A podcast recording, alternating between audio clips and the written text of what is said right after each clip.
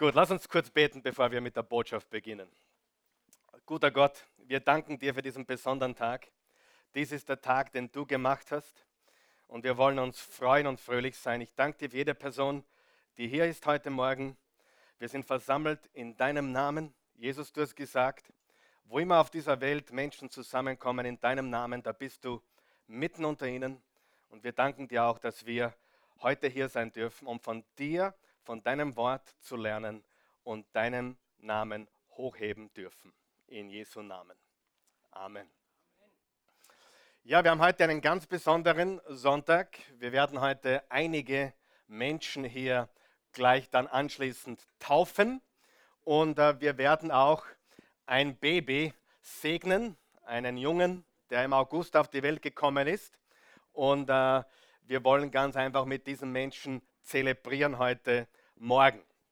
Es ist ganz wichtig, dass wir verstehen, dass Entscheidungen etwas ganz Entscheidendes ist in unserem Leben. Wer hat schon wichtige Entscheidungen getroffen? Darf ich fragen? Ganz wichtige Entscheidungen in seinem Leben. Und was wir heute tun, ist ganz einfach einige Entscheidungen zu zelebrieren, die Menschen hier heute Morgen treffen werden.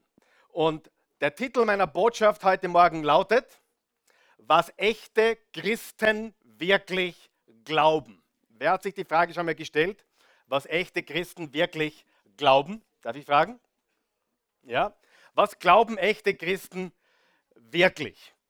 Und dieser Frage wollen wir heute auf den Grund gehen. Und ich möchte mit einem Vers beginnen. Im Josua 24, Vers 15, da steht, ich und meine gesamte Familie, wir werden dem Herrn dienen.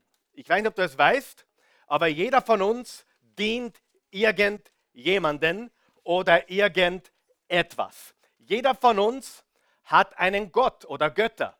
Und die Bibel ladet uns ein, dass wir unseren Herrn und Erlöser und Gott kennenlernen und ihm dienen von ganzem Herzen.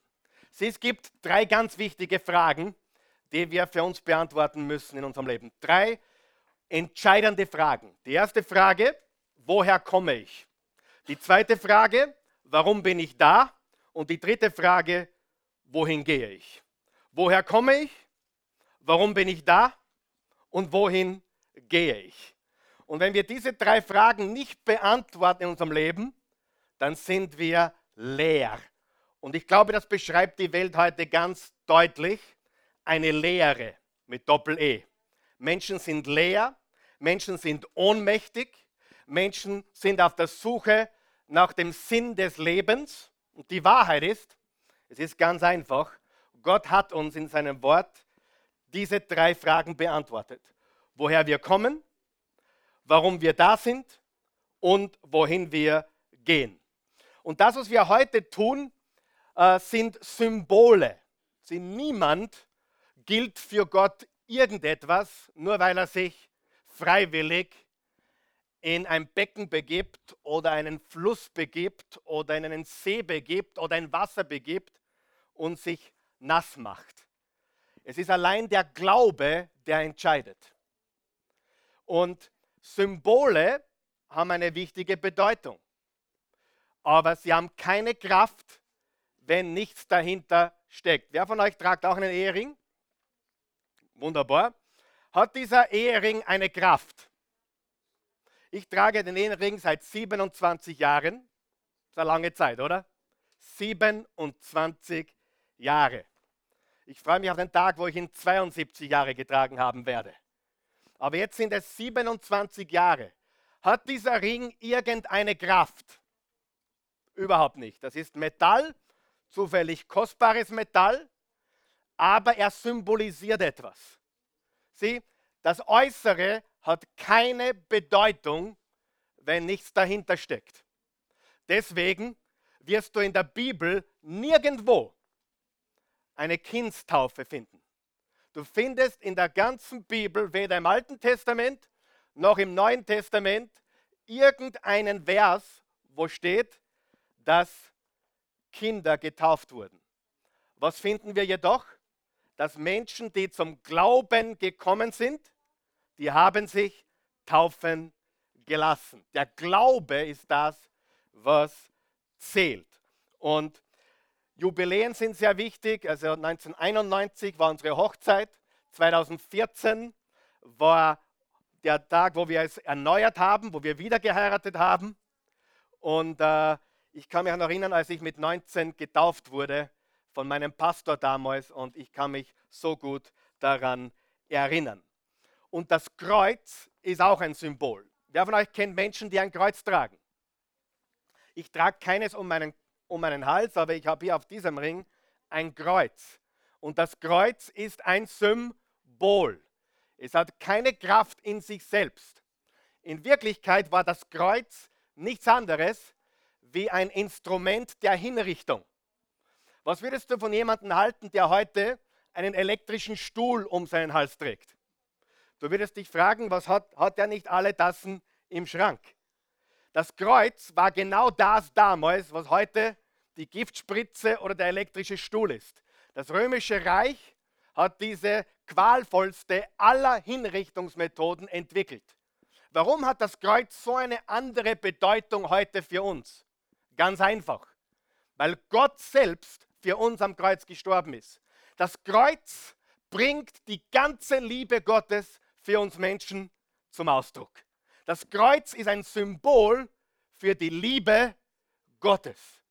Ohne dem Kreuz würden wir nicht wissen, wie sehr Gott uns liebt. Gott ist für uns am Kreuz gestorben. Jesus, der Sohn Gottes, ist für uns am Kreuz gestorben und daher haben wir die Chance auf ewiges Leben. Ich bin überzeugt, ich rede jetzt seit fast 30 Jahren zu Menschen, seit fast 30 Jahren mache ich das und ich bin von einem überzeugt, nachdem ich viele Länder der Welt bereist habe, viele Religionen und Kulturen gesehen habe. Ich weiß heute mehr denn je, es gibt nur eine Botschaft, die Menschenleben wirklich verändern kann. Und das ist das Evangelium unseres guten Gottes. Er hat uns Menschen so sehr geliebt, dass er Jesus sandte in unsere Welt, damit jeder, der an ihn glaubt, nicht verloren geht, sondern ewiges Leben habe. Freunde, du kannst mir es glauben oder nicht. Du kannst sagen, der erzählt ein Märchen oder nicht. Ich nehme es nicht persönlich. Ich weiß, dass ich weiß, dass ich weiß. Die Menschen suchen und suchen und je mehr sie suchen, umso leerer sind sie. Und die Wahrheit ist, die Botschaft vom Kreuz ist die einzige Botschaft, die wirklich funktioniert. Johannes 3, Vers 16. Gott hat die Menschen so sehr geliebt, dass er seinen einzigen Sohn für sie hergab. Jeder, der an ihn glaubt, wird nicht zugrunde gehen, sondern das ewige Leben haben. Lesen wir das nochmal out, out loud, please. Laut bitte, laut und stark. Auf drei, eins, zwei, drei. Gott hat die Menschen so sehr geliebt, dass er seinen einzigen Sohn für sie hergab. Jeder, der an ihn glaubt, wird nicht zugrunde gehen, sondern das ewige Leben haben. Heute tun wir was ganz Besonderes. Sag mal ganz besonders. Was ganz Besonderes. Diese Botschaft heute ist ganz besonders, weil die meisten Menschen wissen nicht, was die Bibel sagt. 66 Bücher, 39 im Alten Testament, 27 im Neuen Testament. Sie haben keine Ahnung, was die Bibel sagt. Wer von euch würde es für, für unangemessen betrachten, wenn ich sagen würde, ich sage jetzt in 30 Minuten, was die ganze Bibel sagt?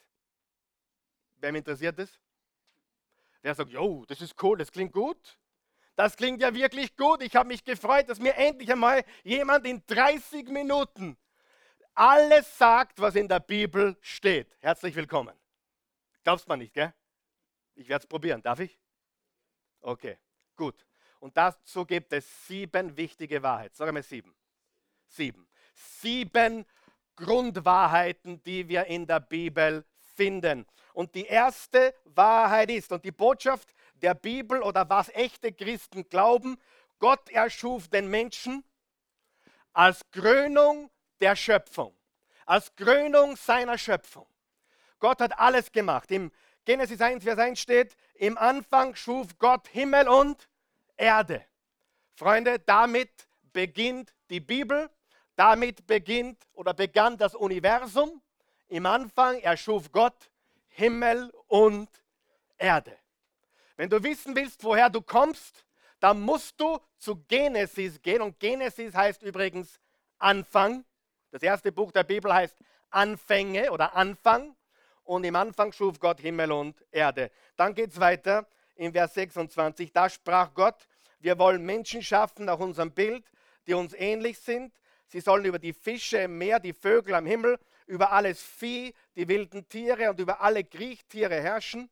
So schuf Gott die Menschen nach seinem Bild, nach dem Bild Gottes schuf er sie, als Mann und Frau schuf er sie, und Gott segnete sie und gab ihnen den Auftrag, seid fruchtbar und vermehrt euch, bevölkert die Erde und nehmt sie in Besitz, herrscht über die Fische im Meer, die Vögel in der Luft und über alle Tiere auf der Erde. Was hat der Mensch daraus gemacht? Ein Chaos. Aber schau, was Gott sagt. Danach betrachtete Gott alles, was er geschaffen hatte, und er sah, dass es sehr gut war. Was ist der erste Akt der Bibel? Schöpfung. Gott hat alles gemacht und am letzten Tage der Schöpfung hat er gesagt, lass uns Menschen machen, in unserem Bilde uns gleich. Der Mensch ist das einzige Wesen, das mit Gott kommunizieren kann, auf die Art und Weise, wie wir kommunizieren. Die Kuh auf der Weide ist ein Geschöpf Gottes, aber du wirst sie nicht mit Gott sprechen sehen. Dein lieber Hund, so lieber ist, er ist ein Geschöpf Gottes, aber er ist nicht im Ebenbild Gottes. Wenn du nach Schönbrunn in den Zoo gehst und dem, den Affen, den Schimpansen und den Orang-Utan anschaust, dann sage ich dir, er ist nicht geschaffen im Ebenbild Gottes. Und wenn du glaubst, du stammst von ihm ab, das erklärt viele Probleme in deinem Leben. Der Mensch wurde geschaffen im Bilde Gottes. Amen. Das ist die Wahrheit. Und jemand sagte zu mir, aber Karl Michael, die Menschen, vor allem Männer, benehmen sich wie Viecher, wie Tiere. Das ist ein anderes Thema. Der Mensch ist verkommen. Der Mensch ist abgekommen. Und das bringt uns zum zweiten wichtigen Punkt. Der Mensch rebellierte. Die Bibel sagt, der Mensch rebellierte gegen Gott. Er wurde ungehorsam, er hat äh, gesündigt. Und im Römer 5, Vers 12 steht, die Sünde kam durch einen einzigen Menschen in die Welt, Adam. Als Folge davon kam der Tod und der Tod ergriff alle Menschen. Alle Menschen sind von diesem Zustand des Todes beeinflusst durch die Sünde durch den Ungehorsam, durch diese Rebellion kam der Tod auf alle Menschen. Wer hat schon gemerkt, diese Welt ist voll von Tod und Totschlag, von Krankheit, Seuchen, von Kaputtheit, von Verkehrtheit, von Perversion, von Verdrehtheit, von Verwirrung. Soll ich weiterreden? Diese Welt ist nicht in dem Zustand, in dem Gott sie ursprünglich gemacht hat. Und der Grund dafür ist der sogenannte Sündenfall, die sogenannte Sünde des Menschen, der Ungehorsam, die Sünde, die Rebellion, die alle Menschen getroffen hat. Es führt uns zum dritten Punkt. Jeder Mensch ist ein Sünder. Jeder Mensch. Und ich weiß, das ist nicht populär und für manche mag das ein bisschen intolerant klingen, aber die Wahrheit ist, wir sitzen alle im gleichen Boot. Amen. Alle. Es ist keiner gerecht, auch nicht einer. Niemand ist gut, sagt die Bibel, auch nicht einer. Ich muss immer lachen, wenn Menschen zu mir sagen, ich glaube an das Gute im Menschen. Und ich sage den Menschen immer, bitte glaub nicht an das Gute in mir, bitte glaub an den Jesus, der in mir lebt. Wer von euch weiß, dass wir ohne Jesus zu ziemlich viel imstande sind? Ja? Der Mensch ist in der Lage zu sehr viel. Im Römer 3, Vers 23 steht, es macht keinen Unterschied, ob jemand Jude oder nicht Jude ist, denn alle haben gesündigt und in ihrem Leben kommt Gottes Herrlichkeit nicht mehr zum Ausdruck. Eine andere Übersetzung sagt, alle haben gesündigt und die Herrlichkeit Gottes verspielt. Du, ich, wir alle haben einen Hang zur Sünde. Wir haben einen Hang zu dem Unerlaubten, zum Ungehorsam. Wir haben einen Hang zur Rebellion. Jeder. Jeder. Absolut jeder. Du sagst, naja, aber ich bin schon ein guter Mensch. Trotzdem bist du ein Egoist. Ja oder nein? Weißt du, dass viele Menschen sogar anderen helfen, weil sie egoistisch sind? Das Gefühl, was sie daraus bekommen? Du sagst, na, ich bin kein Egoist. Okay, mach mal ein Gruppenfoto und dann schauen wir, wenn wir dir das Gruppenfoto zeigen, wen du als erstes suchst. Du Egoist. Und wenn du gut ausschaust, ist das ganze Foto super. Und wenn alle super ausschauen, nur du schaust schief, ist das Foto mies. Ja? Ist die Wahrheit. Der Mensch ist durch und durch egoistisch. Freunde, das ist wichtig zu verstehen. Wir werden die Botschaft vom Kreuz nie verstehen, wenn wir nicht verstehen, dass wir alle Sünder sind, dass wir alle verloren sind. Und manchmal kommen Menschen zu mir mit ihrem Neugeborenen und denken, sie haben das Christkind in Händen. Das vollkommene, perfekte, noch nie dagewesene Baby. Und ich sage immer das Gleiche, lass uns zwei Jahre warten. Wer weiß, ab dem zweiten Lebensjahr spätestens kommt der Egoist richtig raus. Sogar bei meinen Kindern, den ganz heiligen Kindern, war das so. Ja, sie streiten um das Spielzeug und sie, sie schlagen sich den Kopf ein und fünf Minuten später haben wir uns wieder lieb, richtig? Aber die Wahrheit ist, das braucht man den Kindern nicht beibringen. Das ist ihnen angeboren. Freunde, es ist Quatsch, dass der Mensch gut ist. Gott ist gut und niemand sonst. Amen. Und der Grund, warum wir einen Erlöser brauchen, ist, der Grund, warum das Christkind gekommen ist, das echte Christkind, ist, weil wir verloren sind, hoffnungslos. Ich sage dir, wir hoffnungslos. Der Himmel ist perfekt. Und im Himmel kann niemand, weil wenn Gott dich in den Himmel lassen würde, dann wäre er nicht mehr perfekt.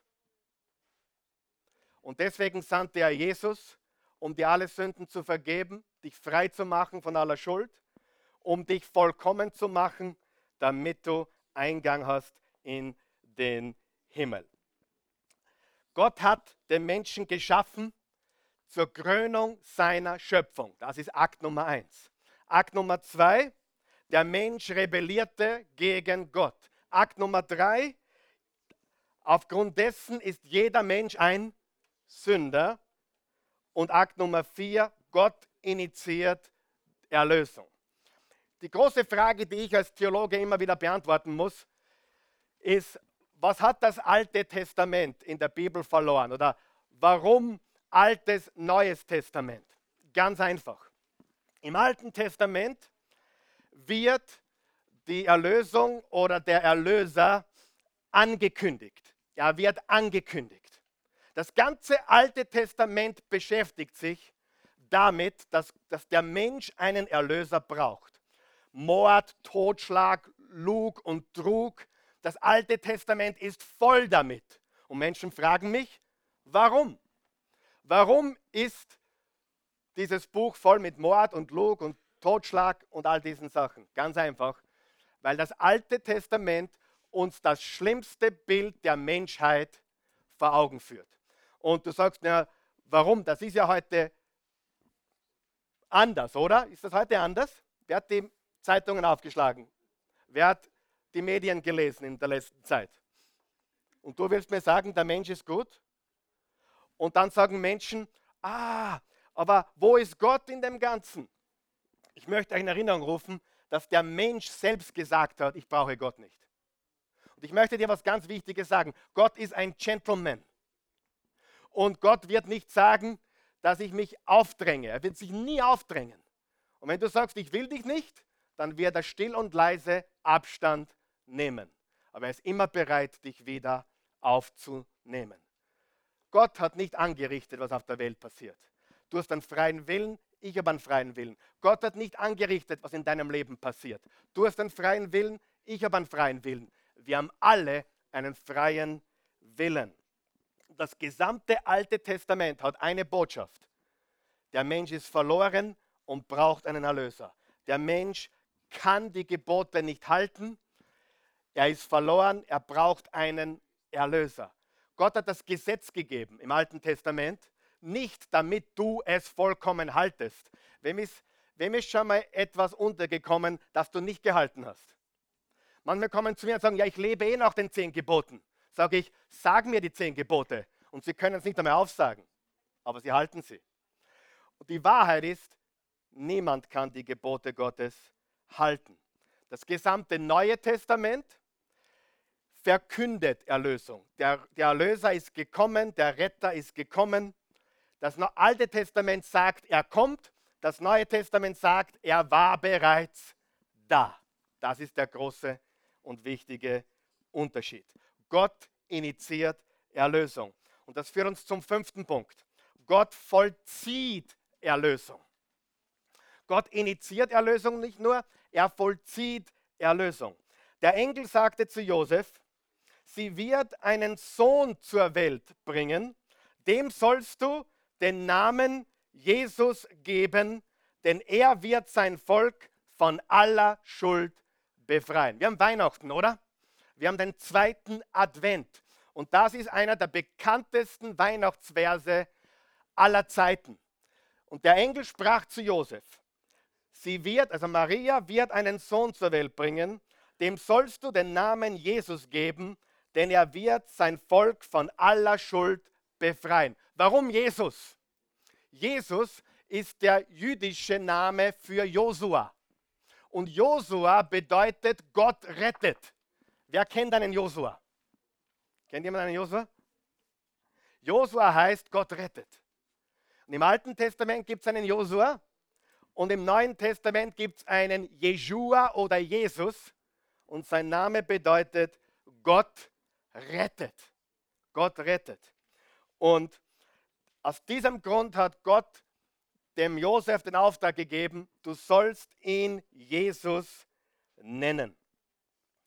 30 Jahre später begegnet Johannes dem Jesus und sagt, am nächsten Tag, als Johannes Jesus auf sich zukommen sah, sagte er, seht her, das ist das Lamm Gottes, das die Sünde der Welt wegnimmt.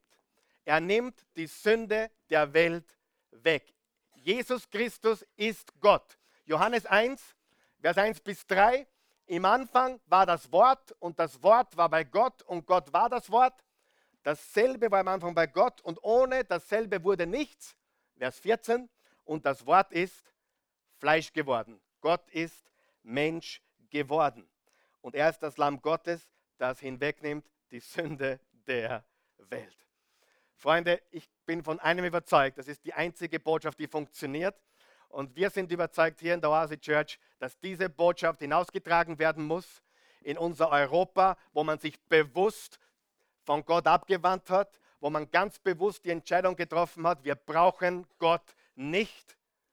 Und wir müssen und wir sollen und wir dürfen diese Botschaft hinaustragen. Gott vollzieht Erlösung. Sechstens, seine Nachfolger versammeln sich. Seine Nachfolger versammeln sich. Menschen glauben, Menschen lassen sich taufen, folgen ihm nach und versammeln sich. Wir haben einen ganz einen großen Nachteil in Europa. Und das ist das Wort Kirche. Das Wort Kirche ist leider beschädigt. Wer gibt mir recht? Leider beschädigt. Aber Kirche heißt nichts anderes wie die Versammelten. Ich weiß nicht, wer die Schnapsidee hatte, ein Gebäude Kirche zu nennen. Rein vom Wortstamm her ist Kirche nie aus Ziegeln und Mörtel und ein Gebäude. Nie. Kirche ist das griechische Wort Ekklesia und heißt die, die, die, die sich versammeln. Deswegen können wir sagen, wir sind Kirche.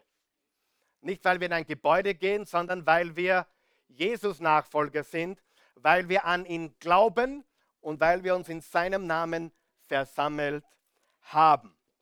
Menschen glauben, lassen sich taufen, folgen ihm nach und versammeln sich. Manche sagen Gemeinde dazu, manche sagen Leib Christi dazu, also die, der Leib, der, der Körper von Menschen, die zu Christus gehören. Aber leider haben wir in Europa so ein großes Problem, dass Menschen nicht wissen, was Kirche wirklich ist.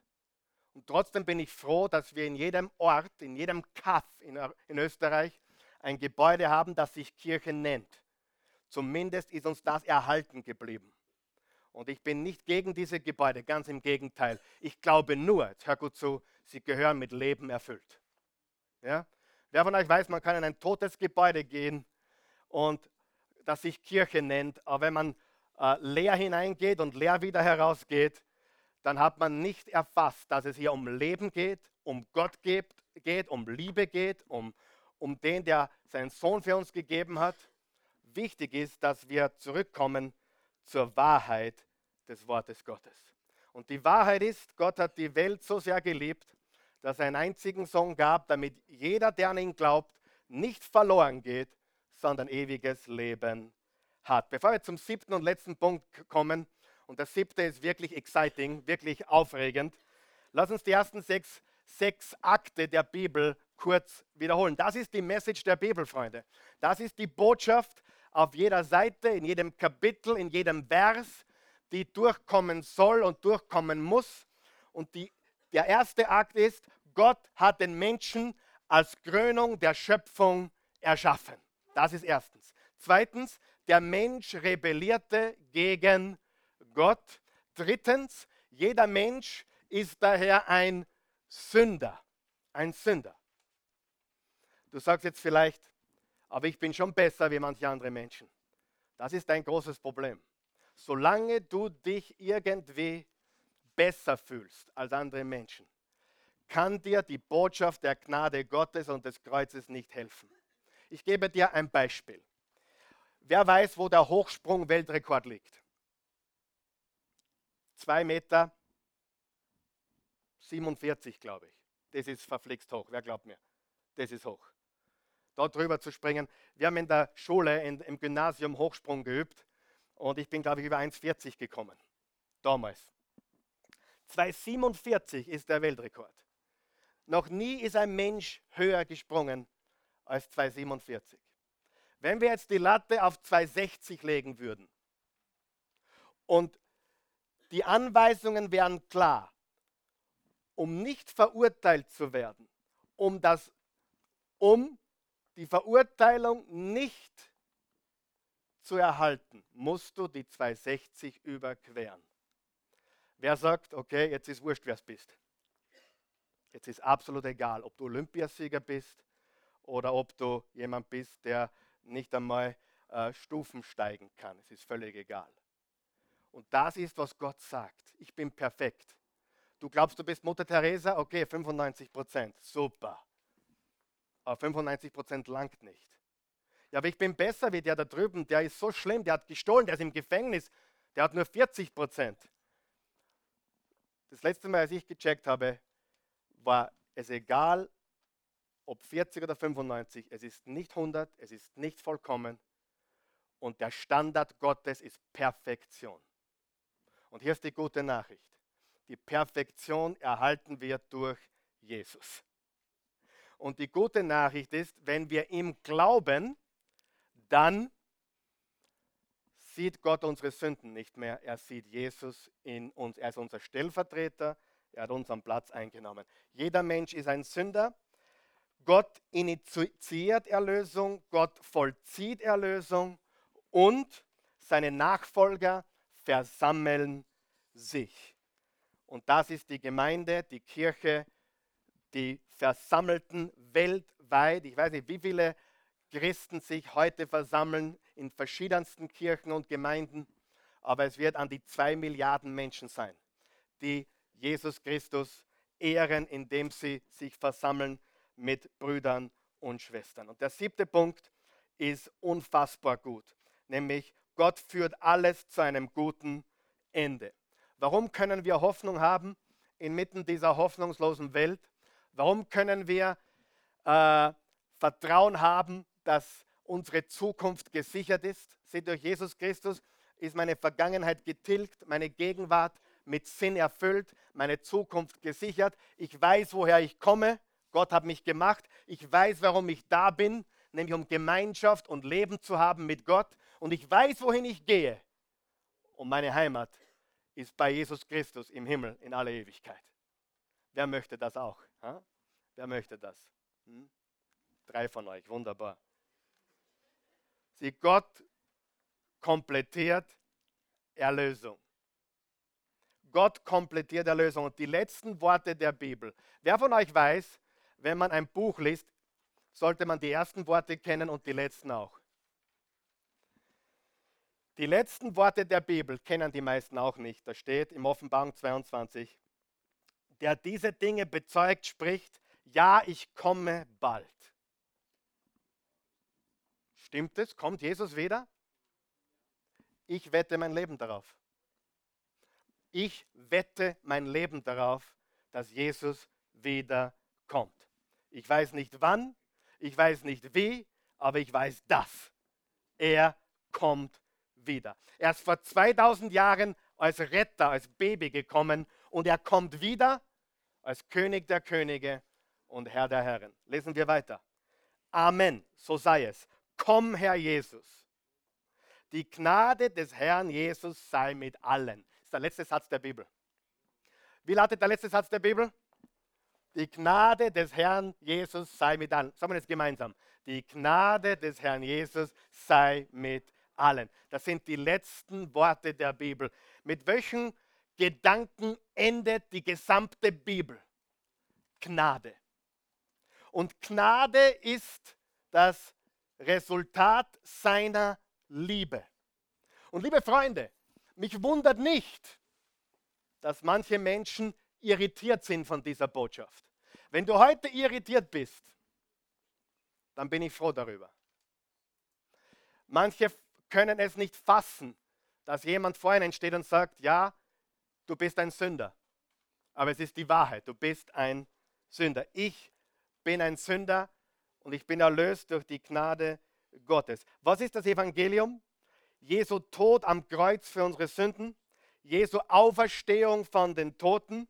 Wer glaubt, ist gerettet. Wer glaubt, hat ewiges Leben.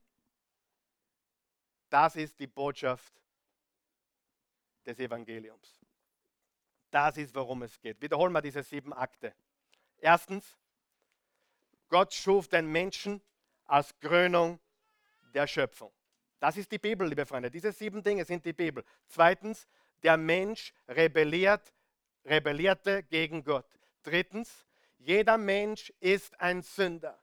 Viertens, Gott initiiert Erlösung. Fünftens, Gott vollzieht Erlösung. Sechstens, seine Nachfolger versammeln sich auf der ganzen Welt. Sie, lassen, sie glauben, sie lassen sich taufen, sie folgen ihm nach und sie versammeln sich. Und siebtens, Gott führt alles zu einem guten Ende. Schon mal gehört, Ende gut, alles gut? Glaub niemanden, der dir das sagt, nur damit er dich irgendwie tröstet. Ich sage dir, was ich weiß, das ist jetzt beinhart. Auf der Welt wird nicht alles gut. Drum die ärmsten Menschen auf dieser Welt sind Menschen, die auf Weltfrieden warten. Wirklich. Freunde, ich lebe lang genug zu wissen, Weltfrieden kommt nicht. Solange es Menschen gibt, werden sie sich den Schädel einschlagen. Warum? Weil sie Menschen sind. Aber wir haben einen Friedefürst. Wie ist sein Name? Jesus. Und das ist eine ganz andere Sorte von Frieden.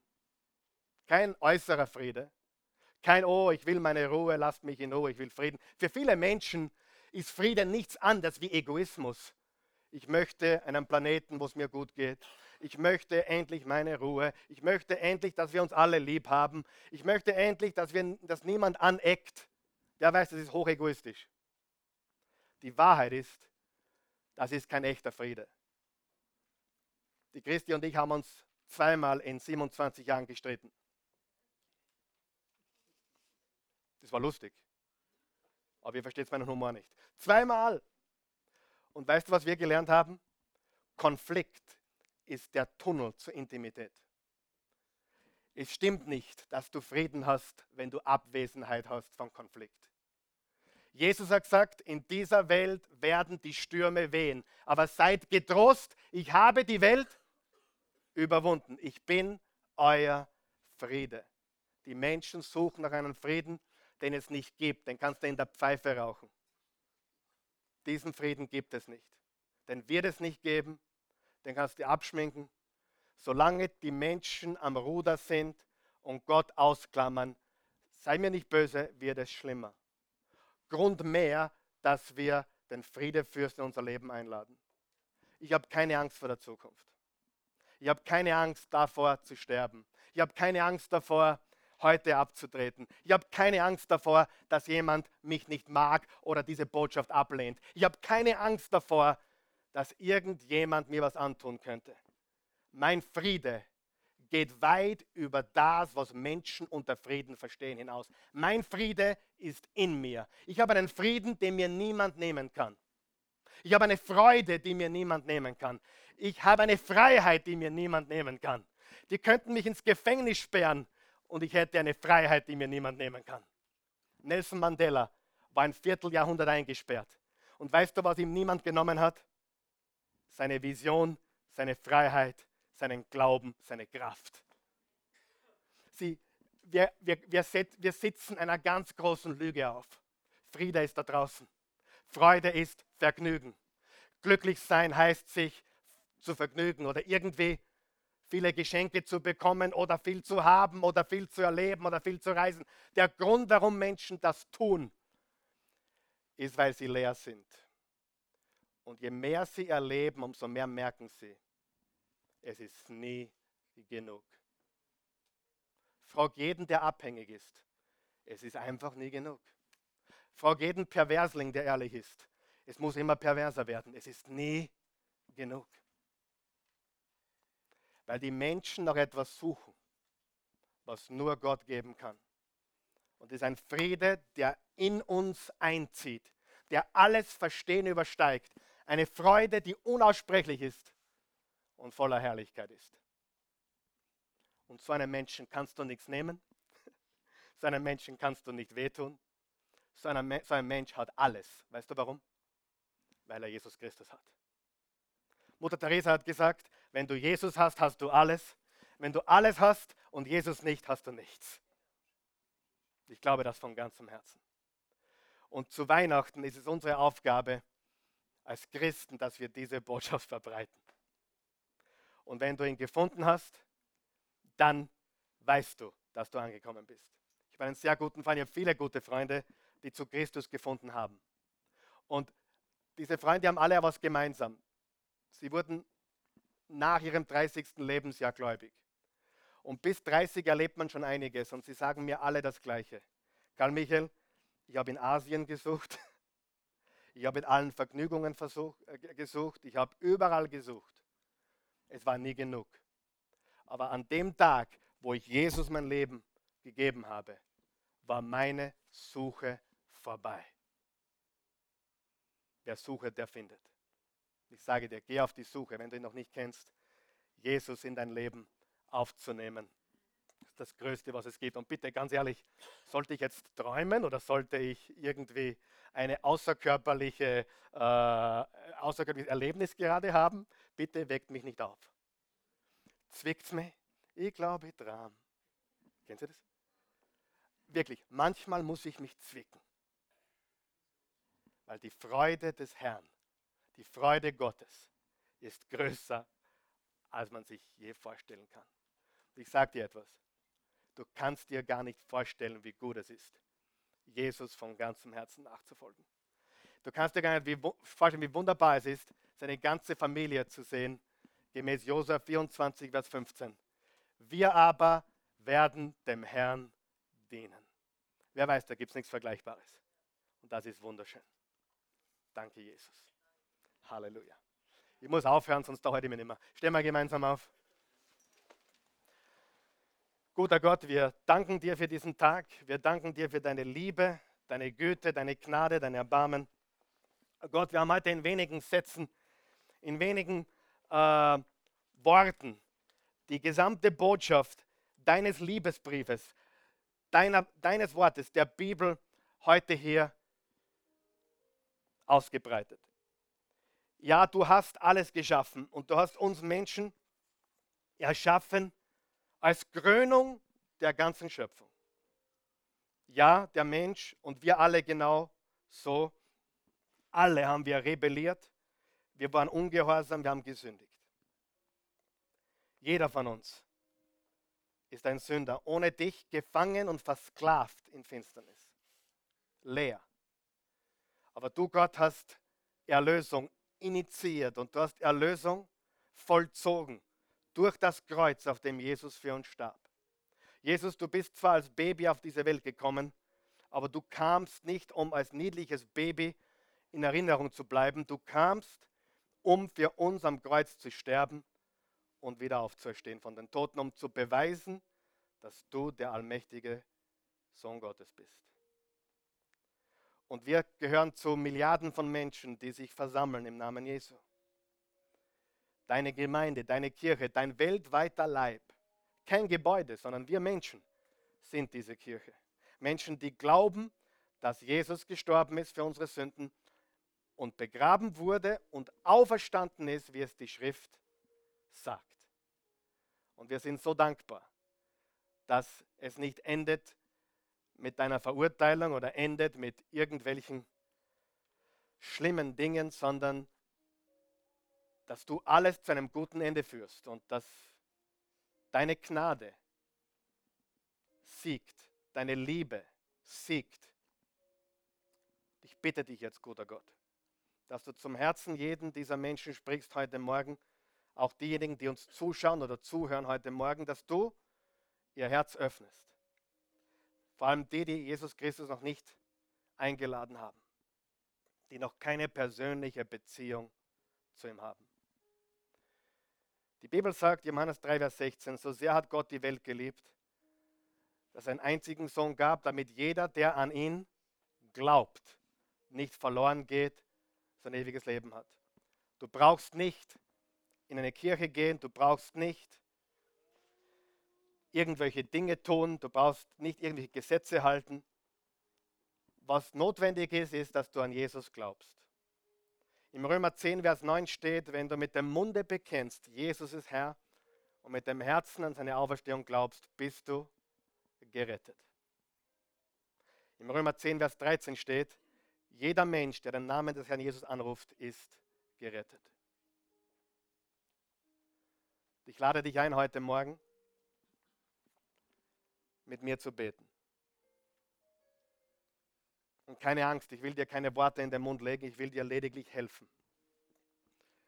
Lediglich helfen, etwas zu formulieren, was du glauben kannst, wenn du möchtest. Hier vor Ort und auch zu Hause, wo du zusiehst oder wo immer du unterwegs bist, diese Worte. Bitte sag sie mir Wort für Wort nach. Wort für Wort, damit du das zum Ausdruck bringst, worum es wirklich geht, was wir heute gehört haben. Die Bibel sagt, Gott vergibt dir alle deine Sünden.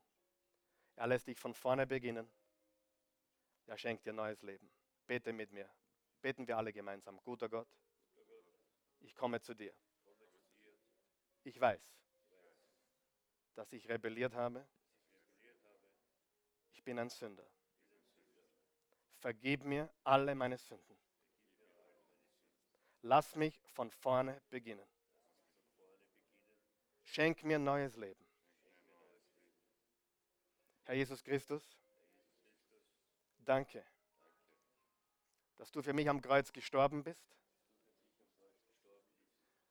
begraben wurdest und am dritten Tag ausgebrochen bist aus dem Grab. Als einziger der Geschichte. Du hast den Tod besiegt. Du hast für meine Sünden bezahlt. Und du hast bewiesen, dass du der bist, der du behauptet hast zu sein. Herr Jesus, so gut ich jetzt kann, ich glaube. Und so gut ich jetzt kann, gebe ich dir mein Leben und ich empfange deins. Komm in mein Herz. Erneuere mich von innen. Ich habe zu lange außen gesucht. Ich verstehe jetzt. Meine tiefste Not ist in mir. Zieh ein in mein Herz. Mein Herz ist jetzt eine Grippe, wie zu Bethlehem, wo du liegen darfst, Herr Jesus, wo du sein darfst. Ich gehöre dir. Ich preise dich. Danke. In Jesu Namen. Amen. Liebe Freunde, das ist die wichtigste Botschaft des Universums. Nicht meine Botschaft, diese Botschaft. Die Botschaft der Bibel, woher du kommst, warum du da bist und wohin du gehst. Ein Mensch, der das nicht beantworten kann, wird sein Leben lang ein Suchender oder eine Suchende sein. Danke, Jesus.